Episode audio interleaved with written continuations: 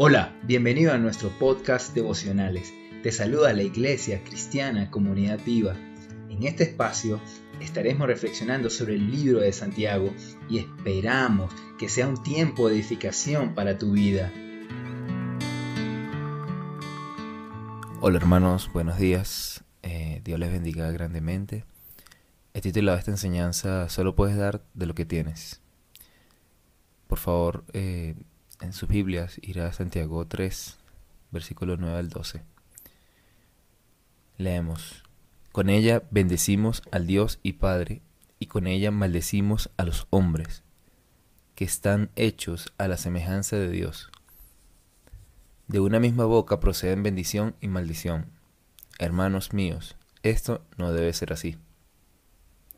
¿Acaso alguna fuente hecha por una misma abertura agua dulce y amarga.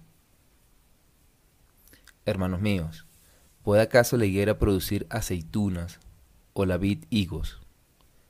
Así también ninguna fuente puede dar agua salada y dulce.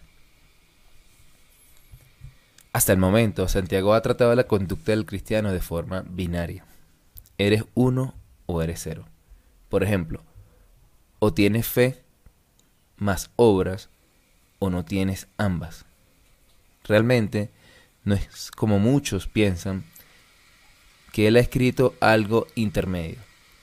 Santiago es directo en su carta al mencionar lo complejo que es domar la lengua y el impacto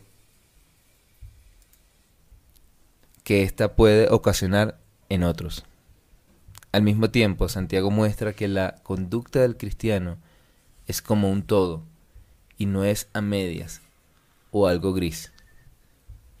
Bendecir y maldecir ilustra el mismo tipo de problemas que surge de afirmar que un cristiano puede tener fe sin obras que la demuestren.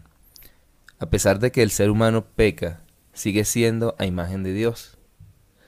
A medida que la relación con Dios es restaurada por la fe en Jesucristo, el proceso de santificación y madurez también restaura tu capacidad para ser la imagen de Jesús. Lo que Santiago quiere decir es que al momento de que Dios cambiara tu corazón por uno de carne, que pueda tener la capacidad de desarrollar el carácter de Dios, escuchar a Dios, obedecer a Dios, se tiene que ver reflejado en sus palabras, en su forma de expresarse hacia los demás, hacia su esposo, hacia sus padres, hacia sus hermanos. Sus palabras cambian. Si antes ofendía, ahora alaba. Si antes maldecía, ahora bendice. Si antes decía groserías, ahora hablas con un lenguaje educado. Cada día el Señor busca la perfección en todas las formas y Dios desea que las palabras reflejen la fe genuina. Tal como dice Santiago 3:11, ¿puede acaso brotar de una misma fuente agua dulce y agua salada? Al contrario, si las palabras muestran una conducta no cristiana, de acuerdo a los principios bíblicos mencionados, ¿Qué refleja esto de su fe? Lucas 14, 34, 35 dice así. La sal es buena, pero si se vuelve insípida, ¿cómo recuperará el sabor? No sirve ni para la tierra ni para el abono. Hay que tirarla fuera. El que tenga oídos para oír, que oiga. Cuando se irrita con su esposo o esposa, ¿cuál es su conducta? ¿Aplica los principios bíblicos acerca del enojo o deja que los días pasen y que el tiempo resuelva el conflicto. Efesios 4, 26 al 27 se había leído en el devocional pasado y dice así, si se enojan, no pequen, no permitan que el enojo les dure hasta la puesta del sol. Bendecir a Dios y luego maldecir es algo que se contradice. De una misma fuente no puede producir agua dulce y agua salada. Ustedes han visto agua dulce en las olas del mar. La naturaleza del líquido hace que esto sea imposible. Si no se mantiene una separación entre ambos líquidos, el agua dulce se manchará y será destruida por el agua salada. No puede permanecer separadas. La misma lógica se aplica a los creyentes en Cristo. No puedes hablar con Dios y pecar al mismo tiempo. Es lo uno o lo otro. El pecado impide la comunión con Dios. Debemos confesar nuestros pecados, tal cual como dice 1 Juan 1.9.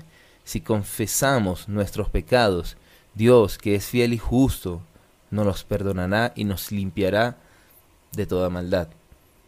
Proverbios 28, 13 al 14 dice así, quien encubre su pecado jamás prospera, quien lo confiesa y lo deja, haya perdón. Santiago en estos versículos usa ejemplos como Jesucristo de la naturaleza, de las plantas, del agua, que traen luz sobre la vida cristiana, que muestran que el fruto del cristiano no puede ser otro distinto al que Dios espera. Santiago 3:12 dice, hermanos míos, ¿acaso puede dar aceitunas una higuera o higos una vid? Pues tampoco una fuente de agua salada puede dar agua dulce. La forma en cómo está diseñada genéticamente la planta de higuera es para que produzcan higos. No hay otra opción. ¿Qué fruto estás dando?